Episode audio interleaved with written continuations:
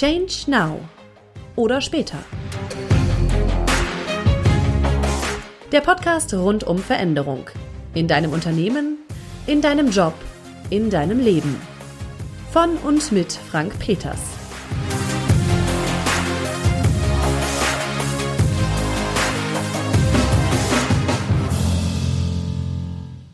Erfrischend. Das ist für mich so das Fazit des zweiten Teils des Gesprächs mit Christian Mayer. Ich mag einfach seine Einstellung zu agilen Methoden und der Art und Weise, wie man die in einem Unternehmen oder in einem Team einführen kann. Und ich mag auch seine Haltung zum Thema Führung, auch wenn wir da nicht ganz einer Meinung sind immer. Und genau darum, darum wird es heute gehen. Agile Methoden, Führungsstile, wie gehe ich mit Widerständen um, wie führe ich das in einem Team ein, was ist denn eine moderne, innovative Art von Führung. Ja, und ganz nebenbei äh, gibt es mit Sicherheit auch noch was zu lachen. Also viel Spaß.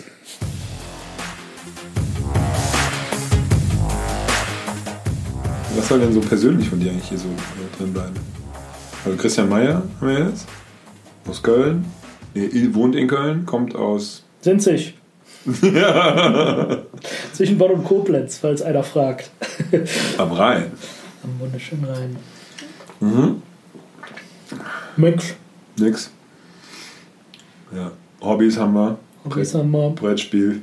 Also haben wir wahrscheinlich, weil es noch nicht so ganz klar ist, wie das ganze Ding hier, wie wir diese drei Stunden zusammenschneiden, die hier entstanden also, folgendes. Ähm, jetzt bist du ja schon seit wie vielen Jahren Führungskraft? Schon eine ganze Weile, ne? Ähm, ich habe bei Unity tatsächlich angefangen, meine ersten Erfahrungen mit Führung zu machen, also jetzt so, so sieben Jahre her. Hm. Erzähl mal, die typische Frage in so einem Bewerbungsgespräch ist ja, ähm, ja, Herr Meier, äh, Herr Skywalker, Entschuldigung, wie ist denn Ihr Führungsstil? Mein Führungsstil. Jetzt hast du ja eingeleitet mit, wie lange bin ich denn schon Führungskraft und so, als ich vor sieben Jahren bei Unity Media angefangen habe, war das, glaube ich, schon am Ende sehr klassisch. Da liest man sich erstmal so Bücher durch. Wie macht man das überhaupt? Da stehen dann so Dinge drin wie mach Team-Meetings und äh, hör erstmal zu, wenn du in eine neue Firma reinkommst und äh, schmeiß nicht alles über den Haufen, sondern äh, ähm, dann hast du es ganz anders guck gemacht. dir erstmal an, was hat da gut funktioniert. Und Ja. Ich glaube, so, so startet man ja wahrscheinlich, oder so starten ja wahrscheinlich die meisten in das Thema Führung, würde ich, würde ich vermuten. Ähm, ich glaube, heute, so sieben Jahre später, hat sich da schon. War das auch dein Start? Das war auf jeden Fall auch mein Start, weil das war erstmal natürlich eine riesen Herausforderung für mich, da in eine Firma reinzukommen, wo ich, wo ich wirklich keinen kenne und ein, ein Team zu bekommen, von dem ich auch keinen kenne. Und da kommt jetzt der neue Chef äh, aus München und Der wahrscheinlich auch jünger ist als viele. Der, der auch jünger ist als viele andere und tatsächlich, das ist schon, na, das war schon damals eine Herausforderung und da versucht man sich natürlich schon irgendwie erstmal mit Literatur über Wasser zu halten äh, und sich da so ein paar Sachen anzueignen. Aber natürlich auch viel bei O2 gelernt. Ich glaube, also ähm, O2, Telefonica, ich glaube, eine sehr people-fokussierte Firma, die gute Führungskräfte hat, die einen guten Spirit hat und ich glaube auch da, der auch sehr viel Englisch auch gesprochen wurde. der auch sehr viel Englisch gesprochen ist. Also Spreche ich viel Denglisch? Spirit. nee, das war glaube ich nur in dem einen Satz, sonst nicht. Gott, Gott, so ist das halt. Nee, da konnte ich mir auch schon eine ganze. Menge, da konnte ich mir auch schon eine ganze Menge abschauen. Deswegen, ja, deswegen fiel mir der Start so rückblickend eigentlich relativ leicht. Und das hat auch relativ schnell sehr viel Spaß gemacht. In der Tat. Also heute wäre, heute würde ich meinen Führungsstil, glaube ich, ein bisschen anders beschreiben. Also gerade so dadurch, dass wir viel experimentiert haben mit neuen Arbeitsweisen. Viel Ich weiß auch gar nicht, wie man den Führungsstil nennt, äh, indem man Teammeetings macht und zuhört. das ist krass. Das war, ist jetzt so. Ja, da könnte man ein Buch drüber schreiben. So? Ja, sicher. Ja, ist, Zuhörender. ist auch ganz neu. Ups, das das ist ganz, ganz. Mikrofon gekommen. Es gibt ja diese, ich habe mal in so einem Führungsseminar gelernt, äh, laissez-faire ist ja auf, der einen, auf dem einen Extrem und auf dem anderen ist dieser, äh, ich glaube, autokratische Führungsstil. So. okay. Ja, und dazwischen gibt es dann partizipativ und, und so weiter. Und man muss aber immer sagen, ich führe situativ. Also damals war es so, man muss sagen, ich führe situativ. Und heute würdest du das nicht mehr so sagen? Ja, heute heißt das, glaube ich, mittlerweile anders. Ja, aber schon zu sagen, je nachdem, welche Situation ich vor mir habe und was ich für ein Team vor mir habe und wie, was ich gerade, wie ich gerade, wie mein Stand ist oder mein Status in dem Team, ähm, davon würde ich sagen, abhängig machen, ob ich ah, das ist auch so ein alter Begriff, ne? Kurze Leine, lange Leine, finde ich auch ganz furchtbar. Das ist vielleicht einigermaßen anfassbar. Ähm, na, also mache ich viele Vorgaben, manage ich viel rein, äh, setze ich ganz viele Regeln oder habe ich ein Team, in dem ich halt sagen kann, hey, ähm, da kommen wir vielleicht auch nochmal vorbei, eigenverantwortliches Arbeiten, selbstorganisiertes Team und ich orchestriere eigentlich nur noch. Es hängt ja auch sicherlich viel damit zusammen, welche Aufgabe hast du denn hm. im Unternehmen? Also es gibt sicherlich Teams und Aufgabenbereiche, wo klare Vorgaben und sehr prozessorientiertes Arbeiten genau das Richtige ist. Kantine und, zum Beispiel? das, das, weiß ich jetzt nicht. Wobei auch da könnte ich mir sehr, sehr gut vorstellen, dass ein Kantinenmitarbeiter auch gerne mal seine Kreativität in der Küche ausleben möchte. Ja. Und weiß ich nicht, ob ich das unbedingt unterbinden würde. Weil auch das kann ja ganz, ganz neue, coole Sachen entfachen. Also ich glaube. Hast du recht, ja. Nur also jeden Tag halt vielleicht nicht. ja, Auch das ja, um, situativ, um, um, je nachdem, genau, wen genau. hast du da vor dir. Und, äh, um, um wirklich mal auf neue Gerichte zu kommen ja, und da wirklich was Neues anzubieten, finde ich es auch gut. Ja. Also ich, um auf die Frage zurückzukommen, ähm, ich finde so dieses Bild, und das ist auch so ein bisschen abgedroschen, wahrscheinlich kannst du das heute in jedem Buch nachlesen, aber so dieses Bild, die Führungskraft ist eigentlich so der Coach. Ähm, ich finde das ja gar nicht so falsch, ehrlicherweise, aber ich merke ah, schon. Ja. Echt jetzt? Naja, ich glaube ja schon, dass jeder irgendwelche Qualitäten hat und jeder irgendwas besonders gut kann.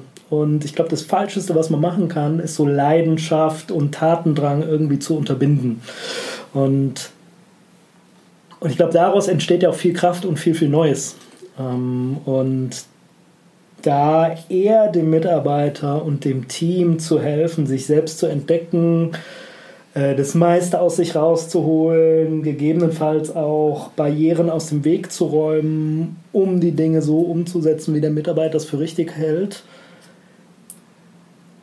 Boah, das wäre wahrscheinlich eher so die Führungskultur, ähm, in der ich gerade so unterwegs bin. Und so, also die Leader persönlich, ist auch wieder Englisch, ne? weil auf Deutsch ist es immer ein bisschen schwierig. Der Führer? der Führer des Teams? Die Führungspersönlichkeit. Die Führ ich habe das mal in einem Seminar mal gehört, Leader, Manager, Coach als Dreieck. Ich habe okay. gerade so ein Dreieck mit der Hand gemalt. Ähm, so. Und, da ist halt Coach eine Rolle. Ja. Und vielleicht ist Manager, also irgendwie Du bist auch für Zahlen verantwortlich, höchstwahrscheinlich. Ja. Und Leader vorangehen, äh, vorleben, ähm, vielleicht auch mal eine Ansage machen. Ähm, also Leader und Manager bräuchte es vielleicht hier und da auch. Sicherlich. Und auch da würde ich immer sagen, es hängt vom Kontext ab, in dem du dich gerade bewegst. Ne? Also ich arbeite ja, ich arbeite ja im Marketingbereich, wo es sicherlich auch ein Stück weit darauf ankommt, neue Ideen zu generieren, andere Wege zu gehen, Kunden draußen zu begeistern, den Kunden in den Mittelpunkt zu stellen. Und wäre mein Gefühl heute, da ist die Coaching-Rolle wertvoller als so eine reine Managerrolle. Dennoch glaube ich, auch das, und da bin ich wieder beim situativen Führen, ich glaube, das ist schon auch abhängig von dem Mitarbeiter, den du vor dir hast, wie weit ist das Team. Ähm, und ich glaube, da musst du auch unterschiedliche Rollen einnehmen können, weil unterschiedliche Situationen verlangen dann auch unterschiedliche Sachen von dir. Das ist ein sehr schöner Satz, ja. alles, alles offen lassen. Den, können, den, können wir, den können wir eigentlich, ja, den können wir Copy-Paste überall reinschneiden. Ja. Das stimmt, ja. Schreiben ein Buch. Schreiben ein Buch. Unterschiedliche Situationen verlangen unterschiedliche Antworten. Ja. Das war bei mir in der Schule ein Erfolgsrezept, dass ähm, ich auf unterschiedliche Hast du Fragen. versucht, deinem Lehrer zu erklären, dann, wie du das meinst und hast dann trotzdem eine 5 bekommen. ich habe einfach auf unterschiedliche Fragen unterschiedliche Antworten gegeben. Das Wie warst genau du so in der Schule? Ich war richtig gut, ja. Ich war echt richtig gut, ja. Siehst du. Ja. Äh, das heißt aber nicht, gut, bei mir war das natürlich eine Ausnahme, das heißt aber nicht zwangsläufig, dass du dann später im, im Business, im Arbeitsleben dann, ja, das läuft anders. Also, da reicht es nicht, und da sind wir vielleicht wieder bei der Rolle der Führungskraft, da reicht es nicht, am meisten zu wissen oder am schnellsten irgendwas zu wissen, weil Wissen ist ja mittlerweile ist ja kein, der Begriff Herrschaftswissen, ist ja mittlerweile veraltet. Also es wird nicht mehr der Führungskraft, der am meisten weiß. So, nee, das, ja. das ist ja auch unrealistisch in der komplexen Welt, in der wir heute leben. Und ich glaube da eher, also ich würde behaupten, damals war es tatsächlich so, du wurdest Führungskraft, wenn du inhaltlich, fachlich dich am besten auskanntest. Ja. Und wahrscheinlich hat sich das heute ein Stück weit gewandelt, dass einfach Aufgabe der Führungskraft viel mehr ist, das Expertenwissen in eine richtige Richtung zu lenken und die Rahmen zu schaffen, dass die Experten das meiste aus sich rausholen können. Ob das jetzt, also beschreibe ich immer ein Stück weit als Coaching, aber kannst du mir ja sagen, ob das richtig ist. Ja. Oh ja, oh, das ist eine ich erkläre das so oft, was ich bin. Ja, wenn jemand fragt, was machst du denn eigentlich? Ähm, dann sage ich, ja, ich bin Trainer und gebe Seminare, Workshops, Trainings und Unternehmen. Ach so, du bist also Coach. So, und dann. Sag einfach ja. ja, genau. ja, korrekt. Ja, das stimmt. Also diesen, diesen Reflex zu unterdrücken, nee, nee, nee, ich bin Trainer, nicht Coach. Das fällt mir dann doch ab und zu noch schwer. Weil wenn das für die Leute dann Coach ja bedeutet, dann ja. ist es ja okay. Dann, dann ist das die Definition und fertig. Ist ja, ist ja wurscht, was, ob das was jetzt die richtige Definition ist. Ja. Meine Definition von Coach, äh, du atmest, weil du was sagen willst wahrscheinlich, ähm, ist eben im One-to-One ähm, Fragen stellen, zuhören äh, und könnte mir vorstellen, dass das eher ist, was du, was du damit meinst. Ja, absolut. Und dieses, dieses, dieser Begriff Coach, der ist ja ganz spannend also du hast ja das gleiche Phänomen, wenn du über neue Arbeitsweisen sprichst, wobei ich gar nicht so genau, was sind eigentlich neue Arbeitsweisen, ja. aber viele, denen ich begegne, die verbinden das dann automatisch, ach, ihr arbeitet agil. Ja. Und natürlich arbeiten wir an vielen Stellen bei uns im Unternehmen auch agil, aber ich glaube, es ist einfach nicht richtig, ich glaube, agil ist nicht das Erfolgsrezept für zukünftiges Wachstum oder was, nee. sondern ich glaube halt, ähm, ich glaube halt, immer wenn wir über neue Arbeitsweisen sprechen, geht es halt viel mehr darum, dir anzuschauen, was braucht es denn im Moment, was ist die Zielsetzung und dich dann an den Dingen zu bedienen, die du glaubst, dass sie erfolgsversprechend sind. Und das können sicherlich Dinge aus dem agilen Baukasten sein, das können aber auch, also da reicht es häufig auch schon einfach, cross-funktional zu arbeiten. Sicherlich auch eins dieser Buzzwords, aber ich merke, oder bei uns habe ich ganz oft gemerkt, wenn du es einfach mal schaffst, Menschen aus unterschiedlichen Bereichen zusammenzubringen, also Beispiel, was mir da ganz oft begegnet ist, ist, wenn ein Marketier mal mit jemandem zusammensitzt, der, ich sag mal, Big Data zum Beispiel macht, plötzlich merkt, der Mensch, der im Big Data arbeitet, hey, was passiert eigentlich mit den ganzen Daten, die wir so halten? Und der Marketier merkt plötzlich, hey, was gibt's denn da alles an Daten, was ich damit alles Cooles machen kann? Und dadurch. Also ich übersetze mal ein kreativer Mensch und ein Zahlenmensch. Ein kreativer, also darauf wollte ich es jetzt nicht reduzieren, aber. Naja, um Marketing und Big Mensch Data und mal ein so. Zahlenmensch, wenn die zusammenkommen, also da habe ich bei uns schon gemerkt, da passieren plötzlich magische Dinge. So cool. und. Und da entsteht plötzlich auch eine, eine Teamdynamik, was Neues auf die Beine zu stellen, was total faszinierend und cool ist. Und das sind ja wirklich also da muss, da muss man keine jetzt Agile Coach Ausbildung gemacht haben oder keine Product Owner Ausbildung oder was es da alles gibt, sondern da reicht es häufig schon, die richtigen Menschen zusammenzubringen. und, den, und ihnen einen Freiraum zu geben oder ihnen, ja, ihnen Formate zu schaffen, in denen sie zusammenarbeiten können. Und ich glaube, und da gibt es da gibt's ganz viele Beispiele, wo, wo Kleinigkeiten häufig schon helfen, erfolgreicher zu sein. Also anderes Beispiel sicherlich, bei uns waren wir immer dann erfolgreich, wenn wir uns auf eine Sache fokussiert haben. So, wir hatten, wir hatten hm. Themen bei Unity Media, die haben wir, die haben wir seit, seit, also seitdem ich da bin, schleppen wir die mit uns rum. Die haben wir nie geknackt bekommen, obwohl wir es versucht haben. So, und jetzt ähm, vor zwei Jahren oder so haben wir dann mal angefangen, auch da wieder cross-funktionalen Team draufzusetzen, was wir dann aber zu 100% an dem Thema haben arbeiten lassen. Und dieser reine Fokus, dieses, ich kann mich nur auf diese eine Aufgabe konzentrieren und kann auch, kann auch mal in Details reinschauen, ohne abgelenkt zu werden, da haben wir es wirklich geschafft, diesen Langläufer für uns zu knacken. Cool. Und auch da wieder, da, ich glaube, da muss man keine muss man keine teuren Seminare besuchen oder keinen Blue. Kannst ja genau da das. drüber sprechen. Nein, das wäre ein langes Beep. ja. Nee, ich muss glaub, eigentlich nur das keine durchstreichen. Da muss, man, da muss man viele teure Seminare besuchen und dann hat man es verstanden. Ja, und es ist, ne, wenn du sagst, äh, neue Arbeitsweisen, das ist jetzt eine Sache, womöglich eine Sache, fokussiere dich auf die, eine, auf die eine Sache, an der du arbeitest. Du könntest auch sagen, Single-Tasking ist jetzt ja auch nicht, ist jetzt auch nicht neu, ja, dass es nee. New Work erfunden hat nee. oder äh, Agile oder Kanban oder was auch immer. Das hat man, glaube ich, äh, also vor 15 Jahren haben wir es auch schon mal gemacht. Ja. ja. Ähm, und da hat es auch funktioniert. Ich glaube, die, die Konsequenz und die Disziplin, das durchzuhalten, ähm, wenn dann doch mal ganz dringende Sachen von der Seite kommen, und die kommen ja irgendwie immer, das ist halt dann das Erfolgsrezept, wenn wirklich alle es ernst meinen. Ja. Und ich glaube, ich glaube, da haben es große Konzerne auch ein Stück weit schwerer als vielleicht kleine Startups. Also nicht, dass ich schon in einem Startup gearbeitet hätte und da jetzt ja. von Erfahrung schöpfen könnte, aber was ich da schon immer rein interpretiere, ist so, naja, die haben ganz natürlich einen klaren Auftrag.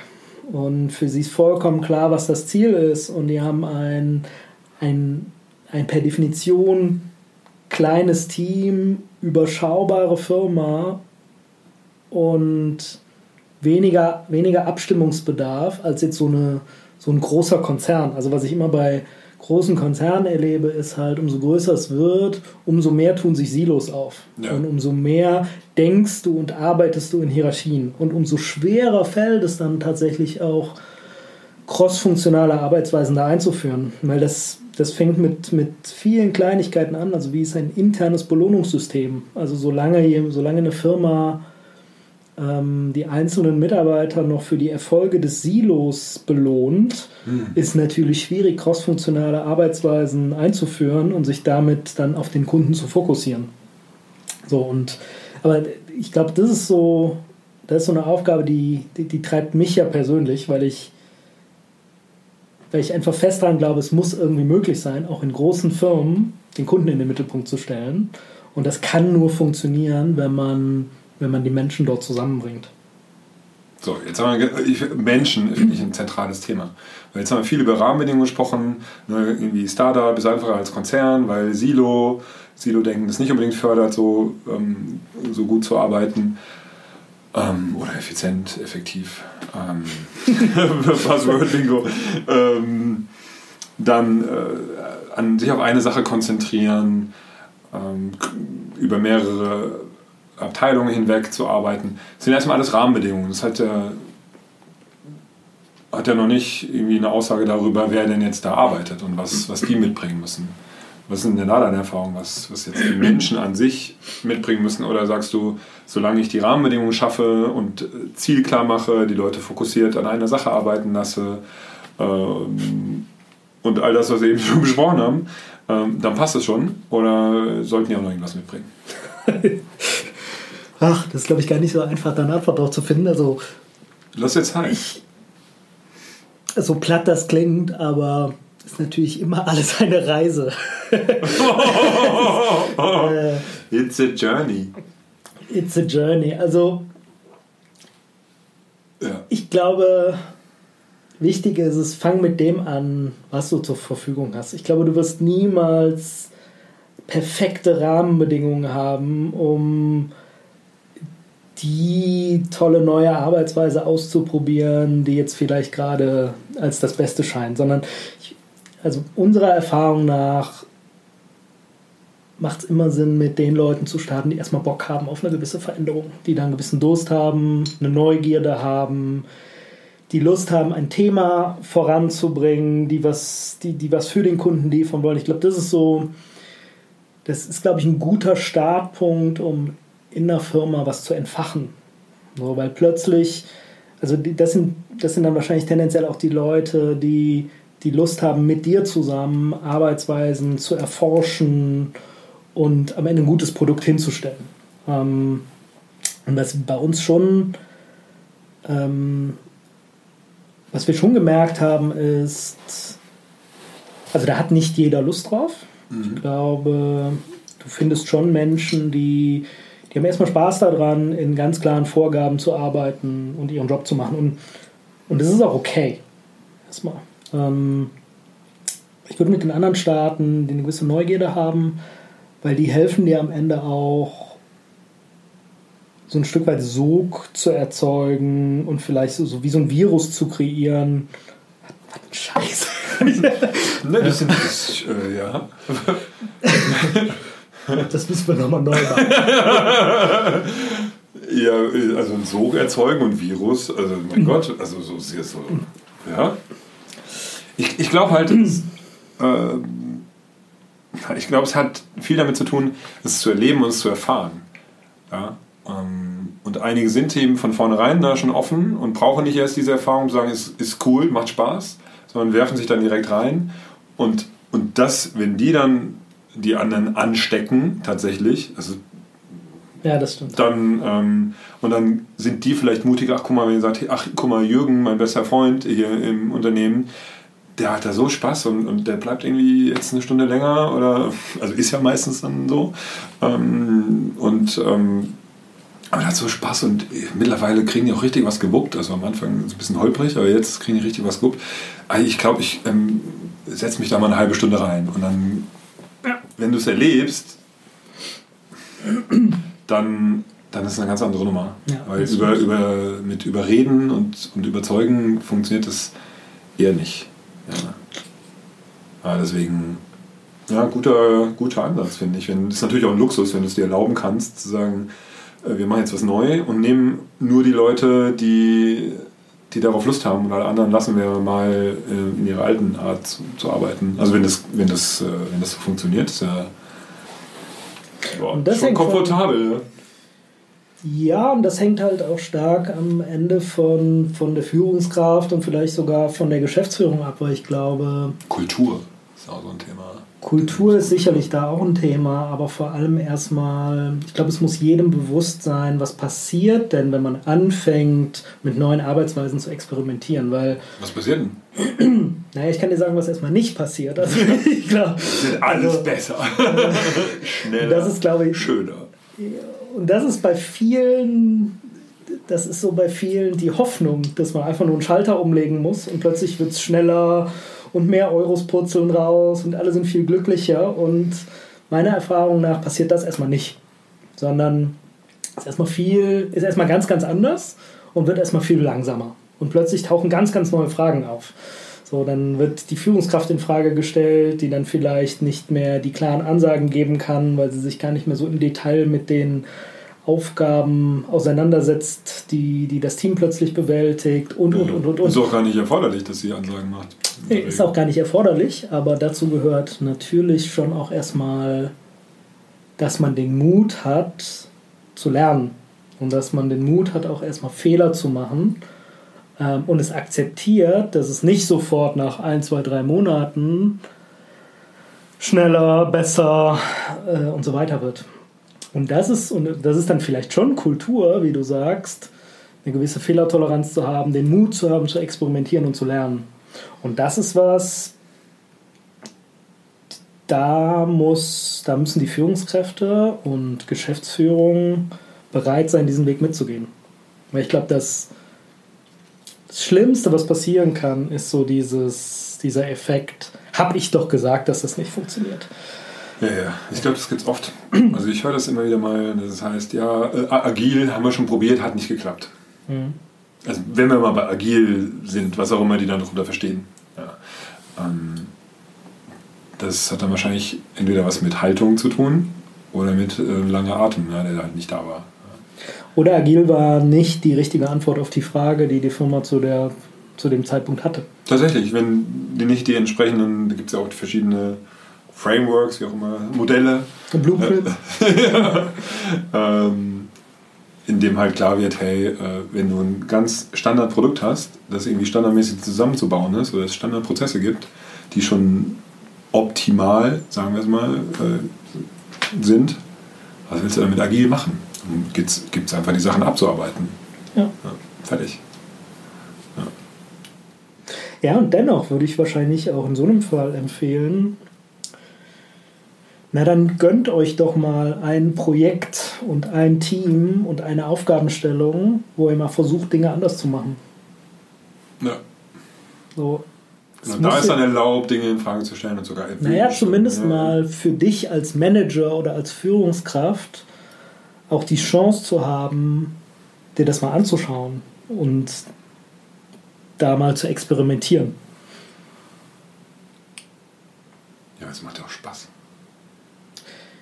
Es macht nicht immer nur Spaß. Ja. Okay. Aber ja. So, so. Wann macht es denn Spaß? Wann macht es denn so richtig Spaß und wann ist es so echt ätzend? Hm.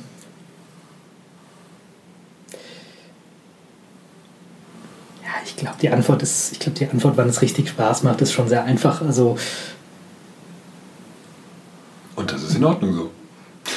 Wenn du merkst, du hast plötzlich einen Weg gefunden, mit dem du erfolgreicher sein kannst, ist es erstmal ein cooles Gefühl. So, mit erfolgreicher, dadurch beginnen ja auch neue Dinge wie die Teams haben plötzlich mehr Spaß, mehr Kreativität ist plötzlich im Raum und du beginnst, du beginnst irgendwie Dinge ganz anders zu machen.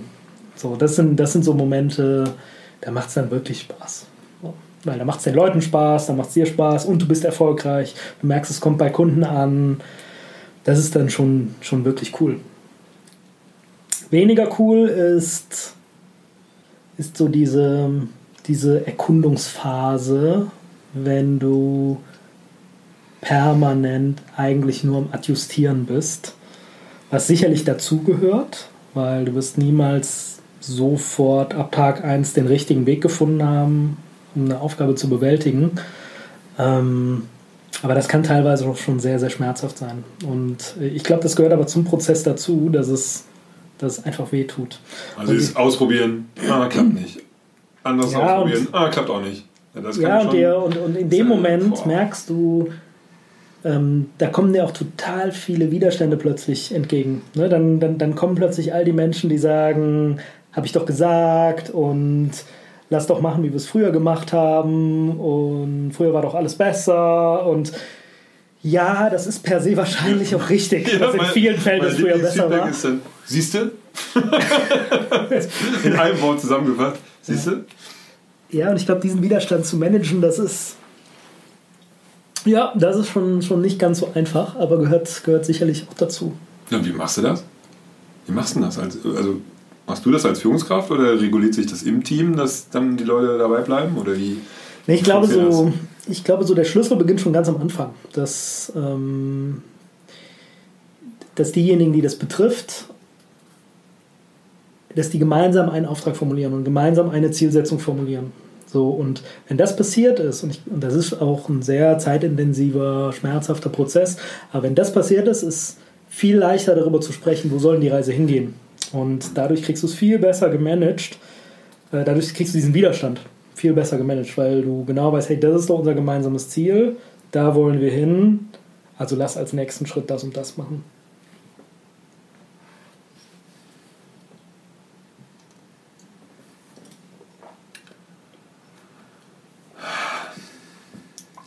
muss aufs Klo. Kurzer Pause. Kurzer Pause. Kurzer Pausen. Kurzer Pausen. Change Now.